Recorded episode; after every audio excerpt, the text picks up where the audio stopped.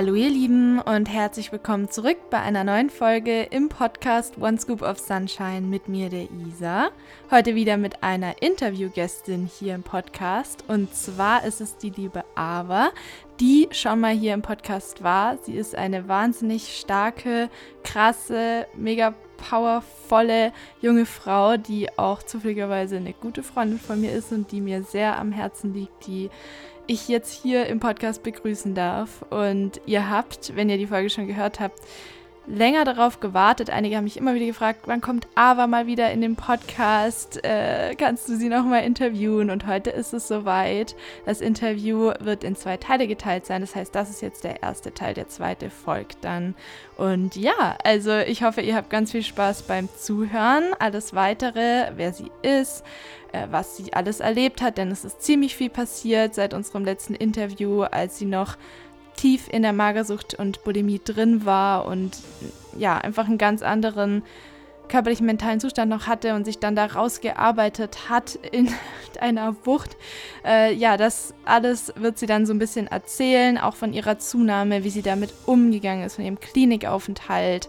Ja, also alles weitere dazu hört ihr jetzt erstmal in diesem ersten Teil und der zweite folgt dann. Ich wünsche euch jetzt ganz viel Spaß beim Zuhören und ja, hoffentlich könnt ihr was für euch mitnehmen.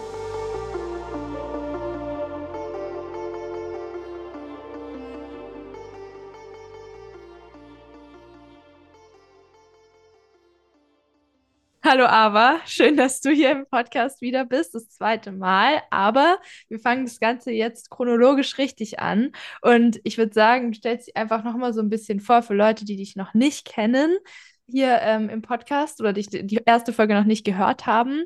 Und erzählst einfach mal so ein bisschen was über dich, wo du gerade stehst im Leben und ja, was so bei dir gerade los ist oder auch in letzter Zeit so los war. Ähm, erstmal vielen, vielen Dank, dass ich hier bei dir sein darf. Es ist immer schön, mit dir zu quatschen. Ähm, auch die letzte Folge war schon richtig, richtig schön und jetzt das zweite Mal wieder hier sein zu dürfen, ist wirklich wunderbar.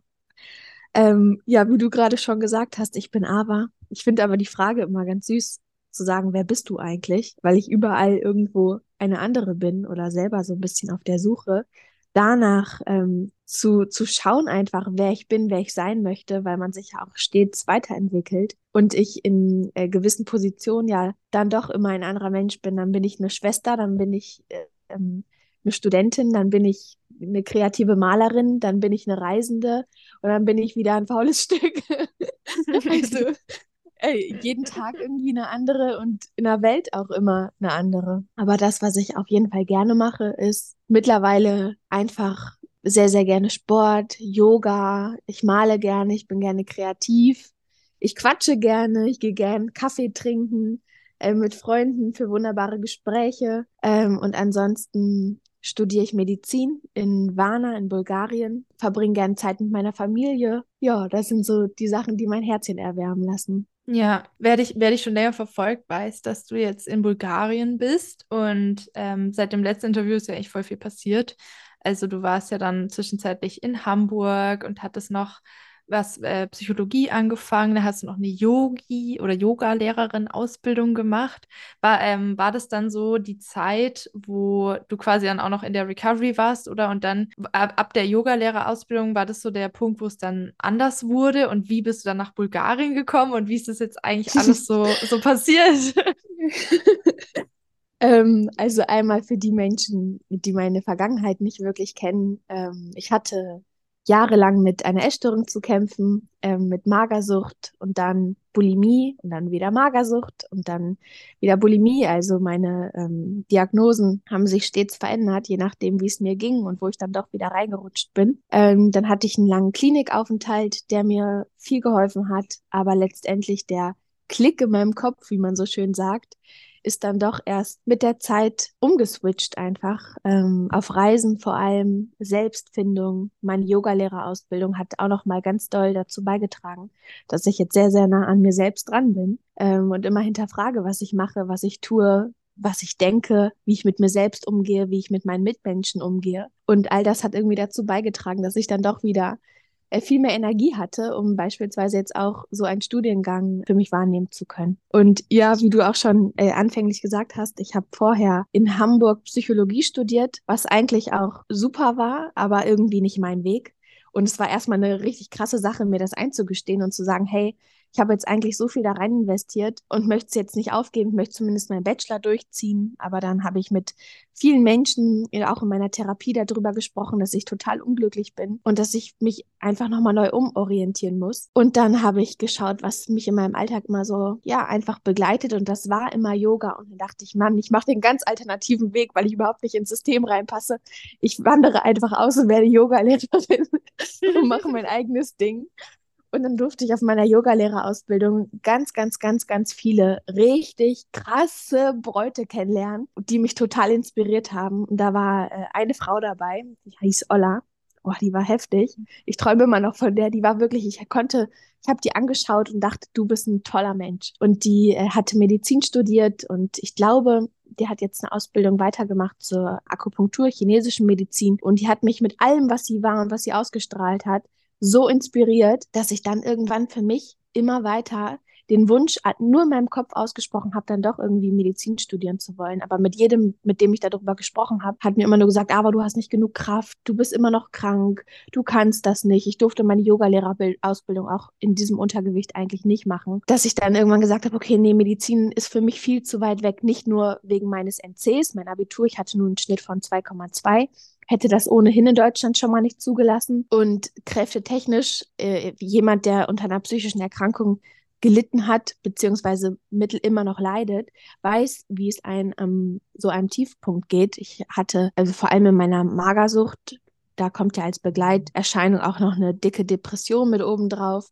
Also man ist komplett antriebslos, müde, schlecht gelaunt, einfach komplett leer und einsam. Das ist ein so tiefes Loch, was man eigentlich kaum beschreiben kann. Einfach so eine richtig krasse innere Leere. Und für mich allein diesen Wunsch äußern zu können, hey, ich möchte wieder Medizin studieren, so ich brenne für irgendwas. Und es geht jetzt nicht ums Medizinstudium, es geht um diese Sache, für irgendwas zu brennen, was in einer Depression undenkbar ist, weil man morgens aufsteht, und denkt so, ja toll, ich möchte mir eigentlich meine Zeit wegwünschen, wann ist endlich wieder abends, ich komme aus dem Bett nicht raus. Oder ich komme aus dem Bett raus, aber nur mit Zwangsgedanken, weil ich genau weiß morgens schon, wie mein Tag ablaufen wird. Ich weiß, was ich frühstücke, Mittag esse, Abend esse, wie viele Schritte ich gehe. Alles ist perfekt durchgeplant, bis ins Detail, um irgendwie Kontrolle und Halt über mein Leben zu haben. Und das dann loslassen zu können und sich zu fragen, hey, was möchte ich eigentlich langfristig? Was erwarte ich von mir und von meinem Leben? Wo sehe ich mich in zehn Jahren? Und diese Wünsche auszusprechen und zu denken, hey krass, irgendwie rüttelt mich das innerlich wach und treibt mich an, was an meinen jetzigen Taten und Handlungen zu verändern. Ja, all das hat sich dann irgendwie summiert, relativ kurz, in einer kurzen Zeitspanne, dafür, dass ich so viele Jahre erkrankt war, habe ich mit meinem Bruder darüber gesprochen, der mich auf meinem gesamten Weg extrem motiviert und inspiriert hat. Ähm, der hat mich dann an die Hand genommen. Der hat bereits ähm, in Bulgarien Medizin studiert und gesagt, aber das ist für dich auch möglich. Du musst nur was verändern an deinem Leben und du musst versuchen, wieder gesund zu werden. Und dann hat er gesagt, aber ich glaube an dich, du schaffst das auf jeden Fall. Und er war so mit der einzige Mensch, der gesagt hat, ey, aber du schaffst das, mach das, du schaffst das, du schaffst das. Und dann haben wir so viel gemacht und verändert und getan ich in meiner Therapie weiterhin. Und dann habe ich den Medizinertest mitgeschrieben für Warner, den Aufnahmetest quasi. Ist ja kein Medizinertest, sondern Aufnahmetest. Habe dann ähm, dort bestanden, wurde abgenommen und seitdem habe ich jetzt, juhu, mein erstes Semester hinter mir und ich bin glücklicher als je zuvor. Ich habe tolle neue Freunde gefunden, was für mich auch immer komplett weit weg war, weil ich sowieso ein Mensch bin, der extrem gerne alleine ist, aber auch nie wirklich Freunde hatte, weil ich einfach anders war als alle anderen, weil ich viel beobachte, viel hinterfrage. Ich war nie auf Partys, feiern ist nicht mein Ding. Ich bin einfach gerne ruhig und zu Hause male gerne, unterhalte mich gerne mit älteren Menschen, wo die Gespräche anders sind. Ich finde es total uninteressant zu wissen, wer was mit wem macht. So dieses Gossip-Gequatsche, das bringt mich nicht weiter. Auch Lästern finde ich total unangenehm. Das ist für mich karmisch schon unglaublich schlecht. so, ich habe einfach eine ganz andere Lebenseinstellung als viele andere in meinem Alter. Deswegen war ich einfach oft alleine. Aber meine Mama hat äh, mir da auch schon immer so schön gesagt, allein sein hat nichts mit Einsamkeit zu tun. Allein sein bedeutet all eins sein. Und mhm. das hat mir so viel gegeben, weil ich dachte, boah, es ist überhaupt nicht schlimm, alleine zu sein. Ähm, es ist nur von der Gesellschaft irgendwie ähm, so schlimm, weil die sagen, ach Mensch, bist du nicht schon wieder alleine? Nee, bin ich nicht, ich habe doch mich.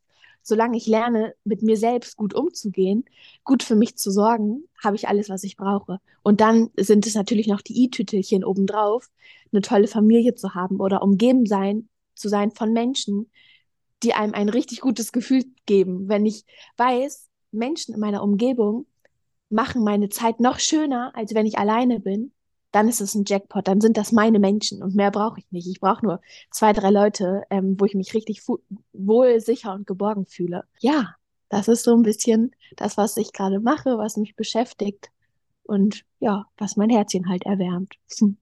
Ja, aber ich, ich habe so viele Gedanken irgendwie währenddessen gehabt, aber es ist total schön, dir so zuzuhören und ich habe mir auch so gedacht gerade, oder ich habe es ja auch so mitverfolgt, dass ja auch voll viel so gelesen und dann eben diese Menschen, die man dann trifft, mir hat es ja auch immer so viel gebracht, einfach die, die Gespräche, die Menschen, weil man dann einfach nochmal so ein erweitertes Denken auch hat oder überhaupt sieht, was ist möglich oder wie kann man sich überhaupt fühlen, wenn man mal aus diesem Rahmen rauskommt, den man sonst gewohnt ist oder dieser Bubble, in der man drin ist mit den gewohnten Menschen. Nichts gegen diese Menschen, aber halt einfach mal nochmal so ein bisschen andere Leute kennenlernt, auch von anderen Ländern vielleicht, die dann das eine Erweiterung bringen, einfach weil sie logischerweise ein andersartiges Leben haben oder in einer anderen Kultur mhm. aufgewachsen sind mhm. oder andere Erfahrungen haben. Ich finde es so faszinierend, dass du ja quasi so voll in dieser Depression auch drin warst, weil ich habe ja auch Depressionen und ich habe halt dann immer dieses Problem, dass dann selbst meine Ziele mir unwichtig werden und ich mir denke halt dann, warum denn überhaupt dieses Ziel, warum denn dieses Ziel? Also ich habe dann keinen Funken an Inspiration mehr. Da muss es ja eigentlich schon so ein starker Catch gewesen sein, dieses, also Medizin jetzt vor allem oder diese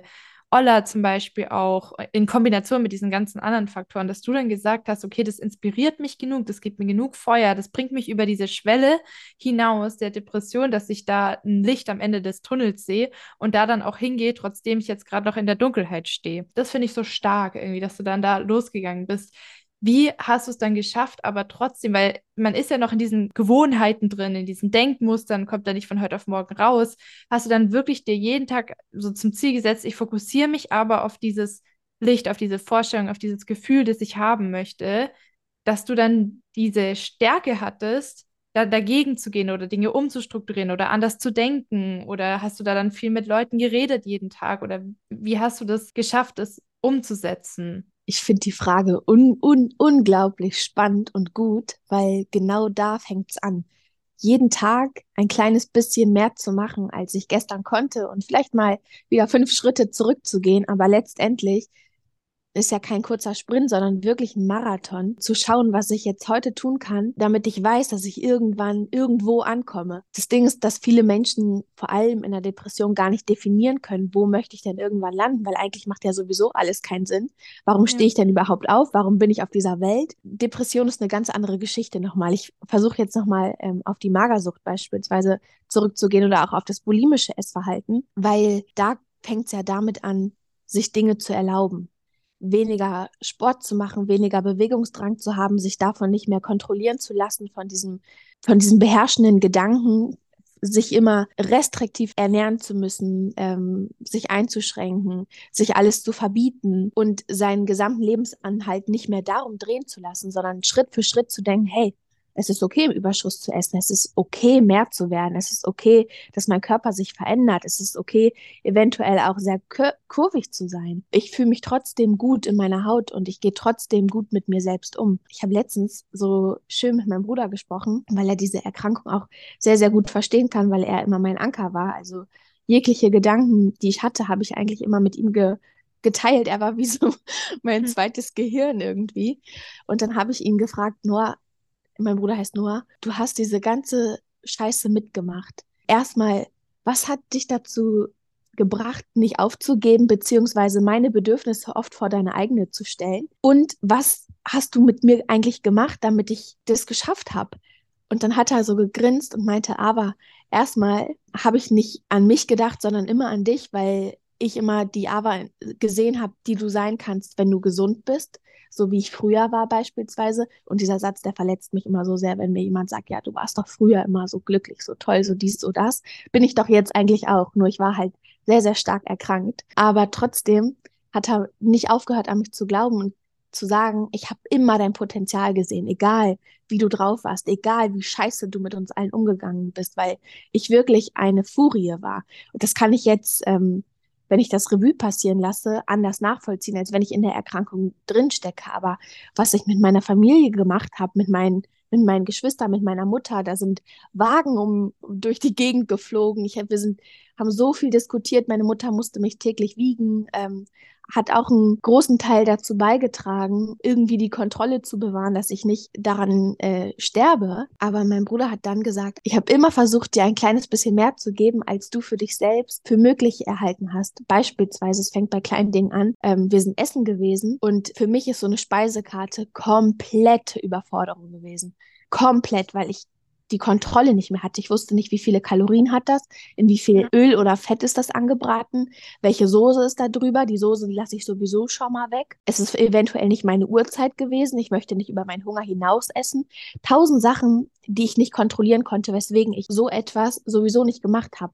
Und wenn ich mich darauf eingelassen habe, mit jemandem rauszugehen zum Essen, habe ich vorher entweder restriktiv gegessen oder irgendwie so geplant, dass ich auch essen gehen kann. Und dann saß ich mit meinem Bruder im Restaurant. Das erste, was ich mache, mein Essen kommt und ich hole die Servietten und tupfe erstmal alles ab, damit das auch schön ölfrei ist. Wenn ich mir das jetzt äh, vor Augen führe, denke ich mir, wie kann man so sein? Ähm, mein, mein Bruder hat mich nur angeguckt und für ihn war das auch Normalität. Der wusste gar nicht, wie Ava ist ohne solche Sachen. Mhm. Und nach und nach hat er gesagt, ich habe dir aber gesagt, gezeigt, wie schön das ist, mit mir essen zu gehen, egal was du dabei machst, egal ob du deinen Salat weiter abtupfst oder mein Fleisch oder mein was auch immer ich mir da halt bestellt habe. Trotzdem waren wir essen und es war richtig schön und du hast dich in diesen Moment verliebt. Eine andere Sache war, wir hatten dann beispielsweise einen DVD-Abend und ich hatte trotzdem meine Schritte nicht voll. Und dann hat er gesagt, hey, ist doch nicht schlimm. Ähm, wir gehen vielleicht morgen oder mal gucken. Und der Abend wurde so, so schön. Ich war mitten im Moment, habe das so genossen, dass ich dann gedacht habe, oh Mann, es ist ja gar nicht so schlimm, sich einfach mal überhaupt nicht zu bewegen. Es ist nicht schlimm, langsam Schritt für Schritt zuzunehmen. Ich bin für meinen Bruder dieselbe Person, die ich immer war, weil er nie aufgehört hat, die glückliche Ava zu sehen, egal wie kacke ich war. Meine gesamte Familie, auch jetzt, wo ich kilos mehr wiege, wo ich ein ganz anderer Mensch bin, die haben nie aufgehört, mich extrem doll lieb zu haben. Und es hat mir so viel gegeben, mir selber auch zu erlauben, mehr zu werden, das Doppelte zu wiegen von dem, was ich mal war. Jetzt im Nachgang kann ich auch sagen, ich bin eine so kraftvolle Frau, ich bin so fein mit mir selbst, obwohl mein Körper ganz, ganz anders aussieht, obwohl ich im Spiegel äh, eine Frau sehe, die Kurven hat, die wirklich breite Oberschenkel hat, äh, die breite Schultern hat, so alles, was für mich unvorstellbar gewesen war. Und ich gucke mir ganz tief in die Pupille und denke mir, hey, du hast das geschafft und du lebst gerade echt das Leben, was für dich unmöglich gewesen wäre, hätte ich nicht angefangen, für mich zu kämpfen. Und sich das vor Augen zu führen, ist einfach richtig, richtig, richtig stark. Und dann zu denken, ich habe wieder Kraft zu lachen. Ich habe wieder Kraft, neue Freundschaften knüpfen zu können, weil es nicht mehr ausschließlich um mich selbst geht in meinem eigenen Kopf. Wann esse ich was? Wann laufe ich wohin? Wie viel Sport kann ich da und da machen? Ich habe ja tausend Unternehmungen auch mit meiner Familie nicht mitmachen können, weil ich Angst hatte, ähm, nicht genug Sport machen zu können. Ich habe mir so viel in meinem Leben entgehen lassen und ich glaube, aus diesem Schmerz heraus im Bett zu liegen und zu denken, boah, war's das jetzt? Das ist mein gesamtes Leben. Habe ich genug Motivation für mich schöpfen können, Step für Step was zu verändern. Und das fing einfach mit kleinen Etappensiegen an, dass ich dann gemerkt habe, Mann, das war doch gar nicht so schlimm, das war doch voll toll.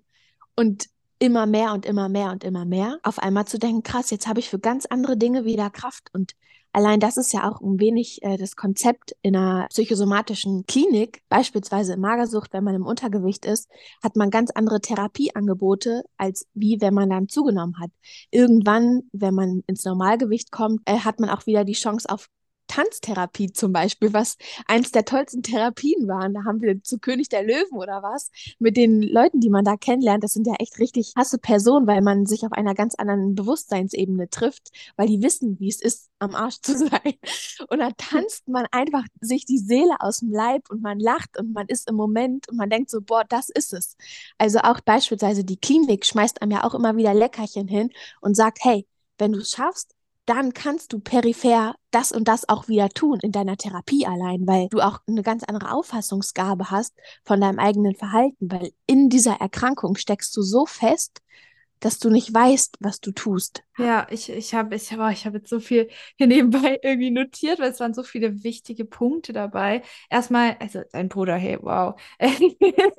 Das hört sich oh, so hey, krass wow. an. Weil, ja, halt, ja, aber also du weißt, so, so einen Typen im Leben zu haben, der hier sowas, oder also, oder auch eine Frau, muss es jetzt nicht auf Geschlechter beziehen, aber halt der dann, der so da ist und dann auch deine Familie, dieser Kontext, das ist auch was, was ich letztes Jahr für mich gelernt habe, weil ich immer so viel rumanalysiert habe und dann hatte ich so immer das Gefühl, boah, ich habe jetzt wieder alles verstanden. Ich saß vor meiner Therapeutin und die war so, ja, so jemanden wie sie hatte ich noch nie vor mir sitzen. Eigentlich haben sie alles verstanden ich kann Ihnen eigentlich nicht wirklich was Neues sagen. Wie wär's mal mit Meditieren? Und ich war so, ja, ich weiß. so Beispiel, so auf rationaler Ebene war ich so irgendwie durch und die, die Schlange hat sich quasi wieder ihren, in ihren eigenen Schwanz gebissen, würde ein Freund von mir sagen, dass ich dann so in diesem Kreis halt war und er war wieder so durch. Und dann dachte ich so, ja, ist toll. Und was mache ich jetzt? Also irgendwie, ich spüre es immer noch in mir, hier Traurigkeit und Schmerz und bla bla bla. Und dann kam so dieses ähm, Weinen vor anderen oder Berührungen, Kuscheln oder dann, auch wenn es unangenehm ist, mal in der Berührung bleiben oder in der Situation bleiben, die sich eigentlich nach Kontrollverlust anfühlt und dann aber in diesem Rahmen des Kontrollverlustgefühls eine positive Erfahrung machen, zum Beispiel durch Connection mit anderen oder in Connection mit anderen. Oder mit der Natur oder wie auch immer. Das war irgendwie dann so, so eine Sicherheit, weil mir einfach auch aufgefallen ist, dass so viel halt immer mit anderen Menschen zu tun hat. Wie sehen die mich? Ähm, wie nehmen die mich wahr? Und wenn die mich wirklich sehen, wie ich bin und auch mit diesem ganzen Schmerz und so, dann stoßen die mich doch weg. Dann kriege ich doch Ablehnung und ich kann doch gar nicht so sein, wie ich bin. Und dann äh, kommt dieses Verstellen und so. Und das fand ich irgendwie auch so so schön, dass halt irgendwie du dann so gesehen hast, okay, ähm, wenn ich Kraft habe, so dann kann ich ja viel mehr meine Ziele erreichen. Und die, die körperliche Kraft ermöglicht mir, also das ist so dieses Ticket oder dieser Türöffner, dass ich da hinkomme, zu dem, was mich inspiriert und was mir was gibt. Oder halt auch, dass du das entkoppeln konntest, dass du nicht nur geliebt wirst, wenn du jetzt diesen speziellen Körper hast, sondern dass es unabhängig davon passiert, dass man halt einfach geliebt wird und so, was ja für viele voll klar ist, aber im Kopf schnell verdreht werden kann oder dass man nicht erst zum Beispiel krank sein muss und dann Mitgefühl und Liebe bekommt. Ja, oder dann auch, dass er immer dein Potenzial gesehen hat. Also so quasi so wie ich vorher meinte, das Licht am Ende des Tunnels, das hat er irgendwie schon so das Potenzial gesehen und dann denke ich mir halt immer so, okay, wenn andere das sehen können und spüren können, dann kann ich das doch auch spüren und sehen und wenn die daran glauben, dann kann ich doch auch daran glauben und dann, dass er dir ja dann auch gezeigt hat, was eigentlich möglich ist und dass er auch gesagt hat, ich glaube an dich und natürlich kannst du es auch schaffen hier mit Medizin, und wie das gesagt hat, ja, aber, aber, ich habe jetzt diese schöne Erfahrung, haben wir jetzt gemacht mit dem Essen gehen. Ja, dann tupst du halt die Pizza ab, aber schau mal, wie schön und so halt dieses, mhm. diesen Fokus auf dieses Schöne zu legen und den Fokus auf diese Connection und auf das, was, was wirklich was bedeutet. Und da, da frage ich mich jetzt irgendwie, weil Thema Kontrolle ist, finde ich halt so ein großes Thema. So die Frage, man macht dann alles aus Kontrolle. Man hat diese Routinen aus Kontrolle. Kontrolle basiert ja oft auf Angst irgendwie, Angst, dass irgendwas passiert, wenn man diese Kontrolle nicht hat, dass dann man, dass man dann keine Sicherheit mehr hat, dass man sich dann unruhig fühlt, dass man dann Panik bekommt, dass dann irgendwas Schlimmes passiert, dass man nicht mehr geliebt wird, dass man abgelehnt wird, dass man sich komplett wertlos fühlt, obwohl man sich eigentlich, wenn man die Kontrolle unbedingt braucht, von vornherein nicht sehr wertvoll fühlt wahrscheinlich. Wie hast es geschafft quasi? Oder wie ist es jetzt heutzutage mit Kontrolle? Brauchst du die gar nicht mehr so? Oder hast du gar nicht mehr so Ängste? Bist du davon losgelöst? Also das ist jetzt so meine Frage. Und an dieser Stelle setzen wir den Cliffhanger für Folge Nummer 2, die dann nächste Woche online kommt. Also wenn ihr die Antwort auf diese Frage hören wollt, dann hört gerne in Folge Nummer 2 rein. Äh, ja, und da geht es dann noch weiter über das Thema Kontrolle und über viele weitere Themen. Da könnt ihr gespannt sein. Ich verrate jetzt mal noch nichts. Ich habe auf jeden Fall dieses Gespräch mit aber wieder voll genossen. Ich fand es mega gut und habe da irgendwie voll viel auch für mich wieder raus mitgenommen und finde sie einfach so, so krass. Also ja, ich feiere diese Frau einfach. Und genau, dann danke ich euch fürs Zuhören. Ich wünsche euch jetzt bis zum nächsten Mal alles Liebe und ein herzliches Namaste. Bis dahin. Eure Isa.